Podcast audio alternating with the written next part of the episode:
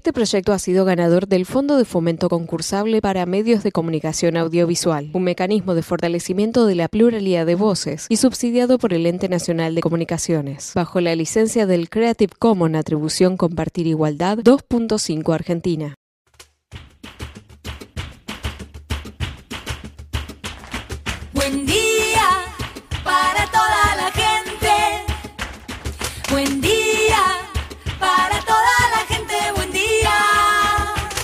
Buen día, soldati. Seguinos escuchando en casa.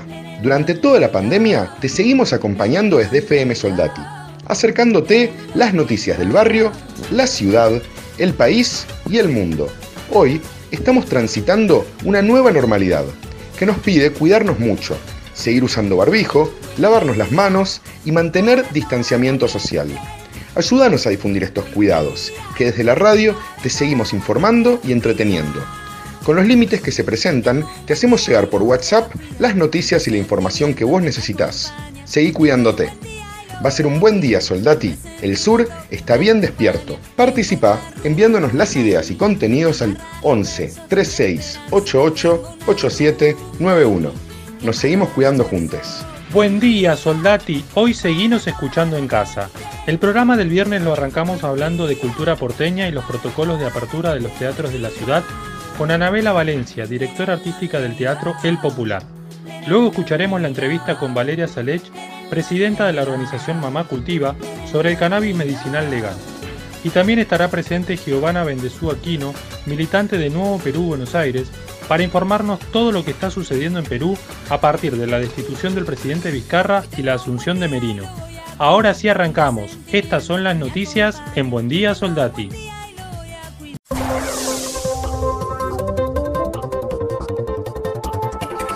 El presidente Alberto Fernández desarrolla sus actividades en forma remota desde la residencia de Olivos en cumplimiento del protocolo de aislamiento preventivo y obligatorio que inició el miércoles tras haber sido contacto estrecho del secretario de Asuntos Estratégicos Gustavo Vélez, quien dio positivo en coronavirus.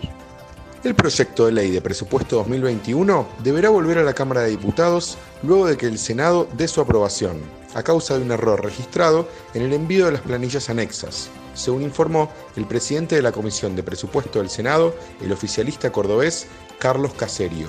El ministro de Desarrollo Social, Daniel Arroyo, adelantó que se evalúa la posibilidad de otorgar un bono de fin de año, aunque no está definido, y ratificó que se duplicará el monto de la tarjeta alimentar en el mes de diciembre, así como se reforzarán los fondos para comedores y merenderos. El ministro de Salud bonaerense, Daniel Goyan, sostuvo que todas las vacunas que han sido probadas contra el coronavirus tienen una efectividad por encima de lo que exige la OMS y destacó que la vacuna rusa fue aplicada a 36.000 personas y no ha tenido efectos adversos. El vicejefe de gobierno porteño, Diego Santilli, dijo que las autoridades de la ciudad de Buenos Aires están trabajando con Nación el calendario de vacunación contra el coronavirus, a partir de que comiencen a llegar al país las primeras dosis. El ministro del Interior, Eduardo de Pedro, se reunió durante más de dos horas y media con los representantes de la delegación del Fondo Monetario Internacional, Julie Kosak, Luis Covedú y Trevor Aleine, a través de una videoconferencia. El encuentro se realizó con los representantes del organismo de crédito presentes en la Casa Rosada, mientras que el ministro del Interior lo hizo otra vez de forma remota por encontrarse cumpliendo con el aislamiento preventivo por ser considerado contacto estrecho de Gustavo Vélez. El encuentro sirvió para brindar detalles sobre la situación de las provincias argentinas. Funcionarios nacionales, diputados y referentes de distintos sectores coincidieron en que la denominada Mesa de Encuentro Libertador General San Martín, lanzada el miércoles por un grupo de retirados de distintas fuerzas, nació para conspirar y es intolerable en un sistema democrático. Verano 2021. El ministro de Producción, Ciencia e Innovación Tecnológica bonaerense, Augusto Costa, confirmó que los campis podrán abrirse a partir del próximo 1 de diciembre en el marco de la temporada de verano y que en los hoteles no se podrán encender aires acondicionados y ventiladores para evitar la propagación del coronavirus.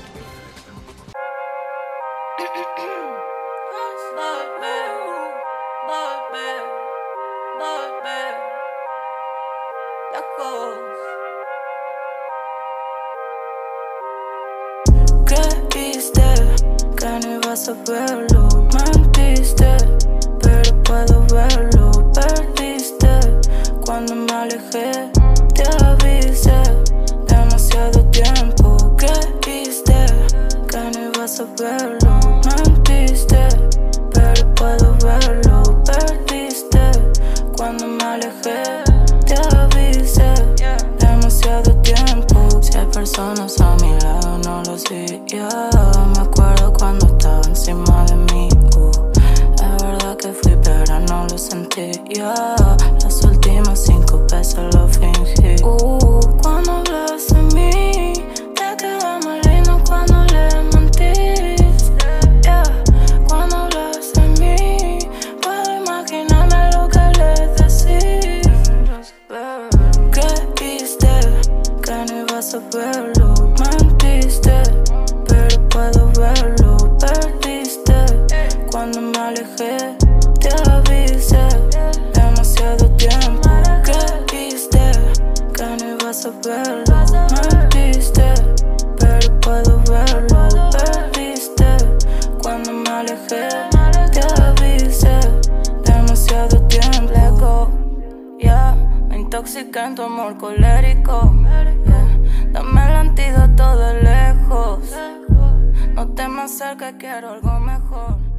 Desde el inicio de la cuarentena seguimos de cerca lo que ocurre con la movida cultural en Buenos Aires, que como siempre decimos es uno de los pilares de la identidad de nuestra ciudad. Los teatros son el emblema de esa cultura que mencionamos, así que estamos en comunicación con Anabela Valencia, actriz, directora teatral, dramaturga, profe de actuación, trabajadora del programa de Derechos Culturales de la Defensoría del Pueblo de la Ciudad de Buenos Aires, directora artística del Teatro El Popular e integrante del Artei, Vamos a empezar preguntando, ¿cómo será la progresiva vuelta a las salas de teatro? vuelta progresiva de las salas de teatro está en veremos. ¿Por qué? Porque el nuevo protocolo que está por aprobarse, que todavía no está oficialmente aprobado, contempla la actividad teatral comercial y oficial, pero deja bastante de lado a la actividad teatral independiente. ¿Por qué? Porque nuestros espacios son muy pequeños. Entonces, si el protocolo, eh, como está escrito, está viendo que solamente se van a poder abrir las actividades al 30%, imagínense lo que es para un eh, teatro que es pequeño, que solamente pueda abrirse al 30%. Incluso ese 30% puede disminuirse al 25, al 20 o a la nada misma si eh, la instalación de ventilación forzada o natural no corresponde a los parámetros que el protocolo está pidiendo. Entonces, la actividad teatral independiente está en emergencia cultural hasta que la actividad teatral llegue al 100% de su capacidad. Esto nos tiene que quedar muy en claro. Además, todas las medidas de eh, prevención, de higiene y de desinfección que exige el protocolo son muy difíciles de llevar adelante para los espacios independientes, por los costos que eso significa, por ejemplo, comprar ese famoso termómetro que vemos en cualquier espacio comercial que entramos, hasta eh, personal para hacer las divisiones y las entradas de las personas, etcétera, etcétera. ¿De qué forma se sostuvieron las salas de teatro independiente durante los meses de aislamiento obligatorio? Las salas de teatro independiente se han sostenido a pura voluntad y con algunos subsidios que han salido del gobierno nacional, como el Plan Podestad o el Sostener Cultura, y que ahora se está por dar uno nuevo que se llama Reactivar. Est estas ayudas fueron de gran utilidad, pero no suficientes. ¿Por qué? Porque esto se está extendiendo, la problemática sanitaria se extiende tanto que hay que seguir ayudando económicamente desde el Estado a los espacios para que se sostengan, ya que la actividad teatral está y estuvo a, eh, paralizada un 100%. Desde el gobierno de la ciudad, muy por el contrario, eh, no estuvo a la altura de las circunstancias. Por eso es que estamos pidiendo la emergencia cultural, para que entiendan que los espacios de la ciudad, que son los espacios eh, patrimonio cultural de nuestra ciudad, los teatros independientes, están en peligro de extinción si el gobierno de la ciudad no llega con la ayuda que tendría que estar llegando para que podamos funcionar.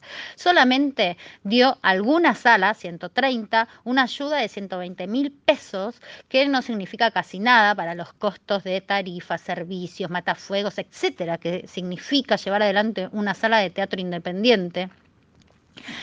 Eh, y al resto de, los espacios que se anotaron en el Fondo Metropolitano les darán menos dinero, pero ni siquiera todavía se los dieron. Imagínense que estamos eh, eh, a mediados de noviembre y todavía no recibieron un peso del gobierno nacional, del gobierno de la ciudad. Así que imagínense lo difícil que llevar adelante un espacio y sobre todo aquellos espacios que alquilan están en peligro de extinción en nuestra ciudad que, como dijimos, está considerado el teatro independiente patrimonio de nuestra ciudad y además el teatro independiente de Buenos Aires es el más extenso en cantidad y también en calidad en todo el mundo. Sin embargo, el gobierno de la ciudad está desconociendo esto y nos está dejando en banda. ¿Por qué es importante que el Estado haya apoyado a estos espacios? Es importante que el Estado apoye a estos espacios por todo lo que antes dije. Nuestros espacios son patrimonio cultural de la ciudad.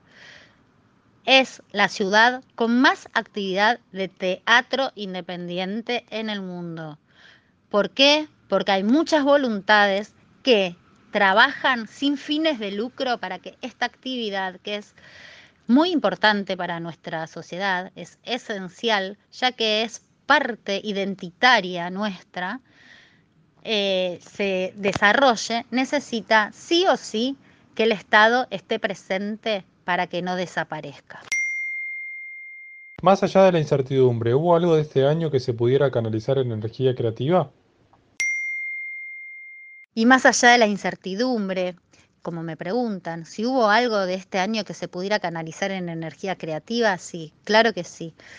Se ha creado, por ejemplo, la organización Artistas Solidarios, donde muchos trabajadores y trabajadoras de la cultura hemos sido solidarios y somos solidarios con aquellos y aquellas trabajadoras de nuestro quehacer cultural no tienen trabajo y entonces se armó esta asociación, idea de Mosquito Sancineto, y que llevamos adelante un montón de espacios y trabajadoras y trabajadores de la cultura, alcanzando bolsones de comida, porque no tienen para comer 300 familias de la cultura. Por ejemplo, también se ha eh, creado la organización PIT, Profesores Independientes de Teatro, quienes han llevado adelante actividades para la reactivación mínima, pero reactivación en fin de la actividad a través de festivales, de eh, pedido de subsidio desde el Instituto Nacional del Teatro para los les compañeros que tampoco pueden llegar a tener un plato de comida por esta situación. Y también eh, se ha activado desde la asociación el trabajo virtual para les profes y estamos muy atentos, y digo estamos porque también soy parte de PIT, a los protocolos y cómo acompañar a les profes para que puedan salir al aire libre y próximamente las aperturas minis que van a tener los espacios para que puedan dar su actividad lo mejor posible. Eh, también se creó la multisectorial, todas las asociaciones juntas peleando por situaciones, sobre todo tratando de que se declare la emergencia cultural y apoyándonos y dándonos ideas unas a otras. En lo que se refiere al teatro independiente específicamente, hemos nos hemos adaptado muchos a la situación virtual, que no es la ideal, pero es la que nos ha tenido comunicados, y así es como nos pudimos también eh, encontrar con personas y trabajadoras y trabajadores de la cultura de otros países o incluso de otras provincias que antes presencialmente no lo podíamos hacer. Esto es no solamente creativo, sino muy productivo para nuestra actividad teatral y sobre todo para el trabajo social y comunitario que hacemos. Ella fue Anabela Valencia, directora artística del Teatro El Popular, en FM Soldati 91.3.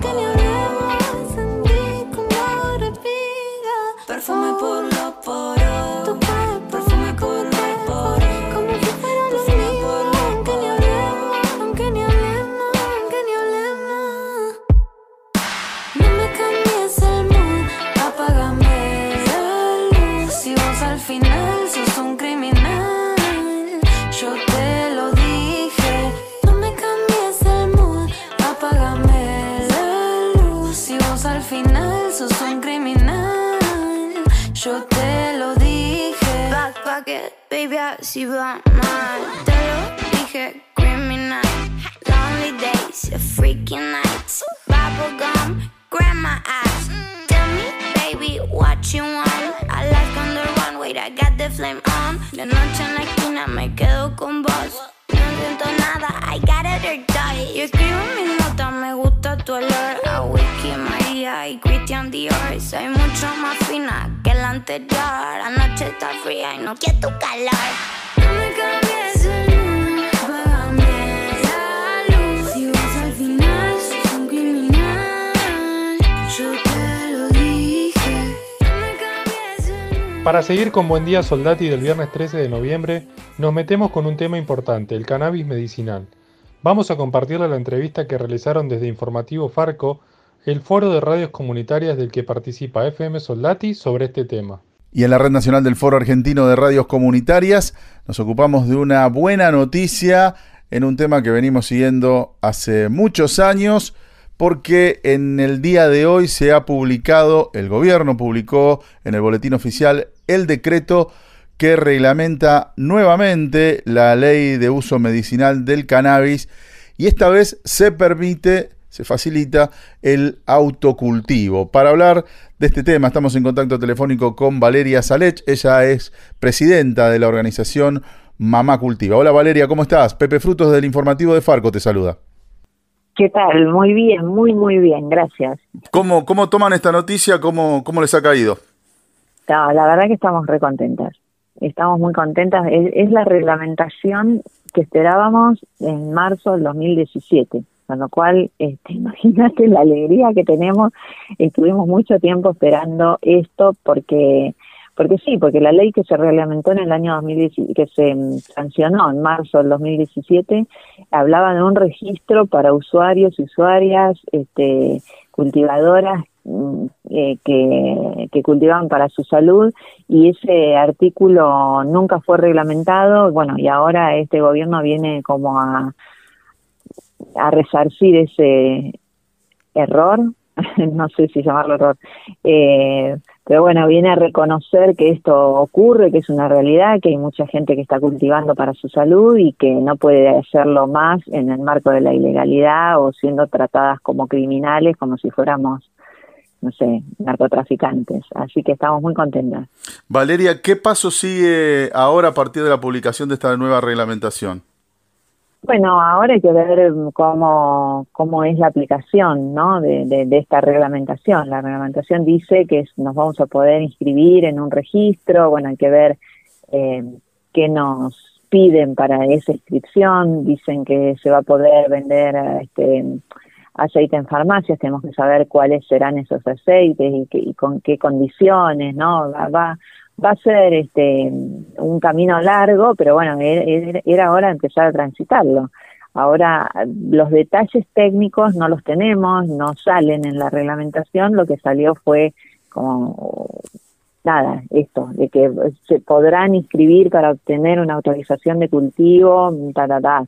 Ahora tenemos que ver qué nos piden, a dónde inscribirse, toda una cantidad de detalles que todavía no tenemos. Pero somos optimistas porque si no, no estaríamos acá.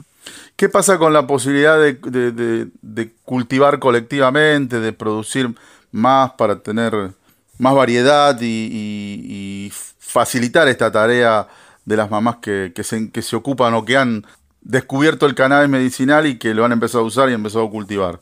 Eh, bueno, esto que te digo, hay una data que todavía no tenemos, pero sí entendemos que este, está contemplado porque ah, la, la reglamentación habla de cultivo personal y en red, así dice, eh, cultivo personal y en red para usuarios, investigadores y pacientes que se registran en el Programa Nacional de Cannabis.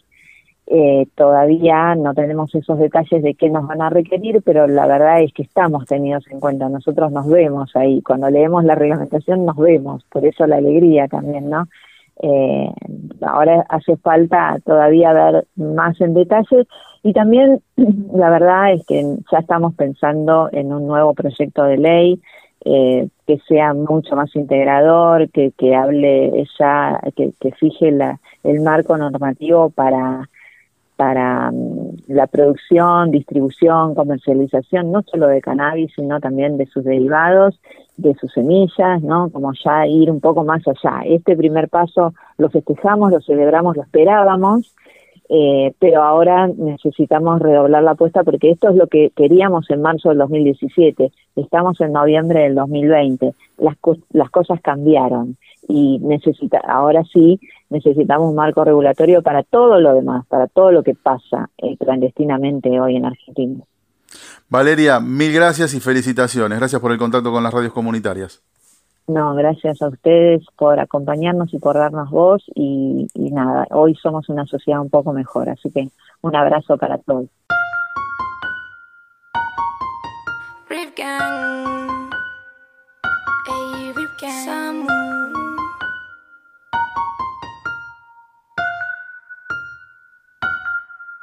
Di que me quiere cuando está de party. Desde así jugando judo, caite, caichi. Esta no es de Medellín, pero casi. Bicho Nati me quiere cuando está de party. Desde así jugando judo, caite, caichi. Esta no es de Medellín, pero casi. Vivian shit, gang 2000 de Kilnati. No es que me quiera morir, no es que me quiera morir, pero casi. New wave bitch, vamos mil como un rally. Tengo un beefeater en el shin y en la cara del lati. Una piedra en la media como Cardi. Me dejaste sola en el party. Me dejaste y no dejo la mari. Me quiero morir, pero tranqui. En el beat, el guachín, rip can shit, bitch, you naughty. Tengo tu lead de SoundCloud en los Audi. Te odio, no puedo dormir. Fuck this, ese rapper quiere ser mi daddy. José, no detemos, somos el B. Por fin no me tires más historia, baby. Me come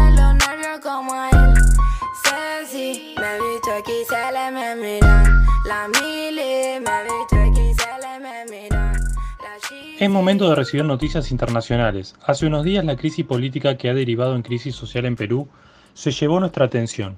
Estamos en comunicación con Giovanna Bendezú Aquino, militante de Nuevo Perú Buenos Aires y estudiante de abogacía de la UBA.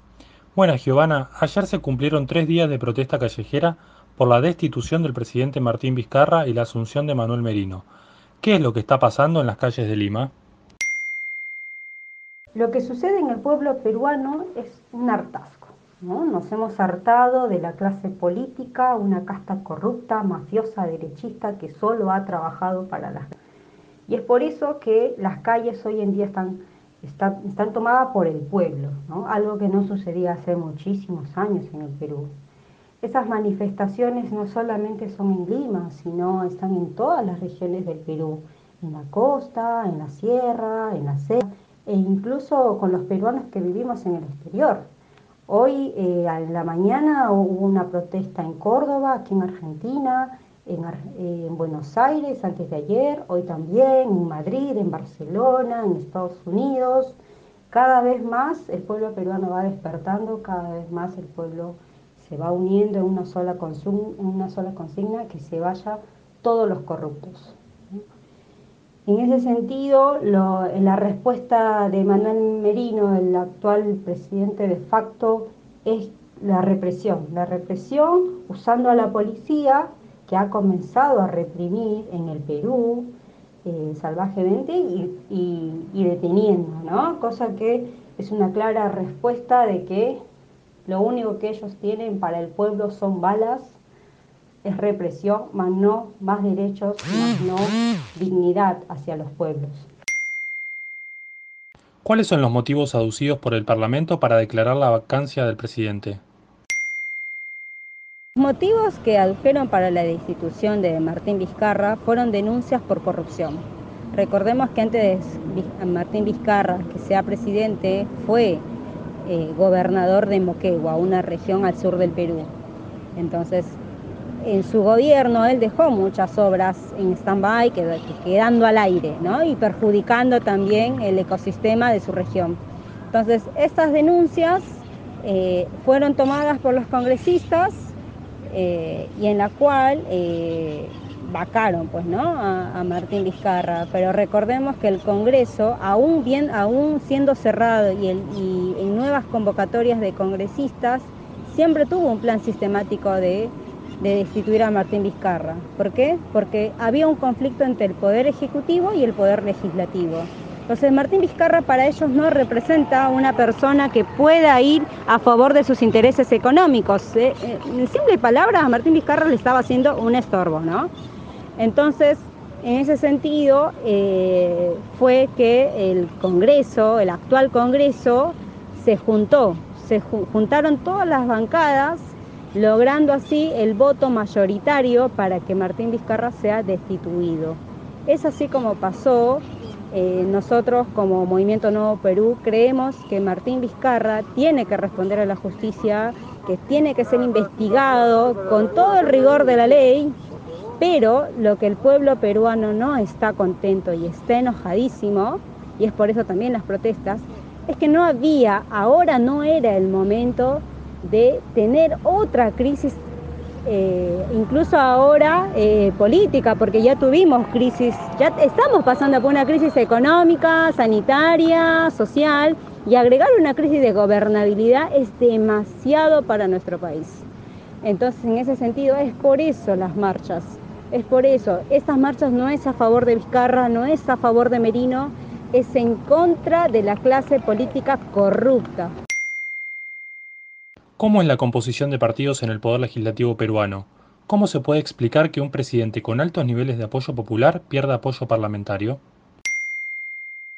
La composición del actual Congreso de la República del Perú es en su mayoría de derecha, de partidos tradicionales como el Fujimorismo, como Acción Popular, eh, y otros partidos que han ido renaciendo, pero que son profundamente de derecha, religiosos, y en la cual este, sus intereses son intereses económicos, ¿no? O sea, y ahora con esta votación a Vizcarra fue un claro ejemplo de que lo que les importa a ellos son sus bolsillos. Entonces, y otra cosa, Manuel eh, Vizcarra de por sí no goza con una mayoría popular a favor de él. Estos, las calles llenas de gente no significan que están a favor de Vizcarra, están en contra de esta clase política.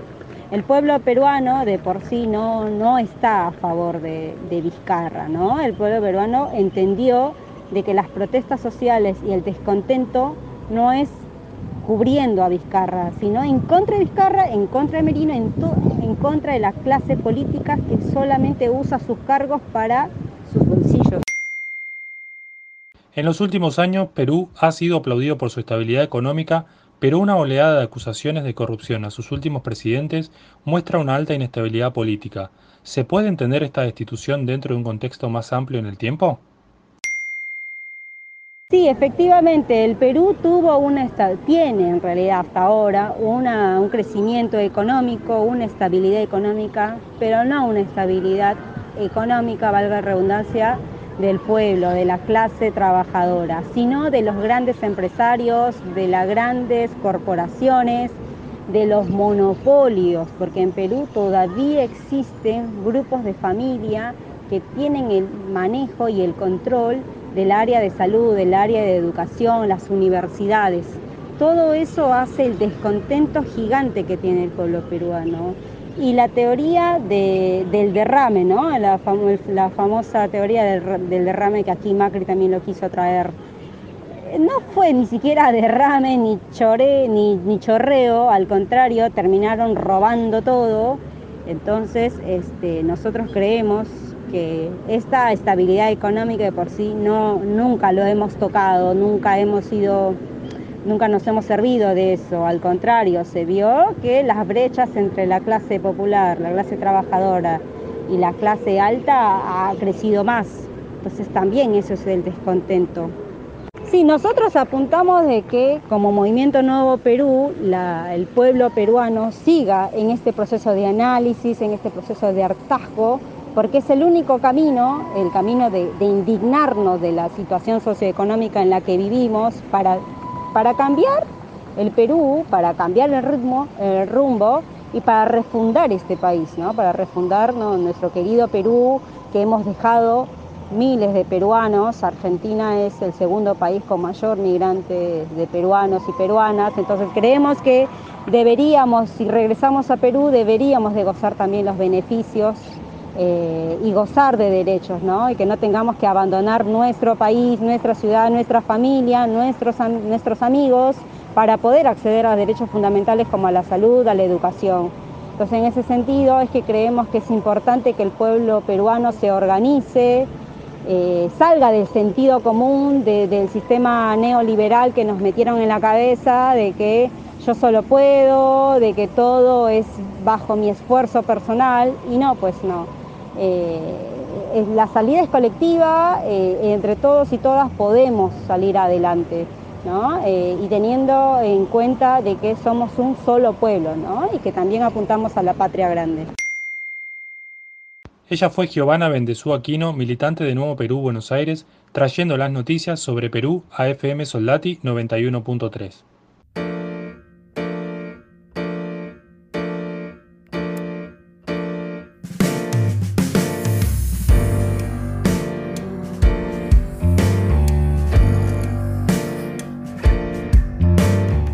Eso fue Buen Día Soldati, edición Quédate en casa en FM Soldati. Participa enviándonos las ideas y contenidos al 11 36 88 87 91. Estamos a la distancia, pero juntes. No puedo decirte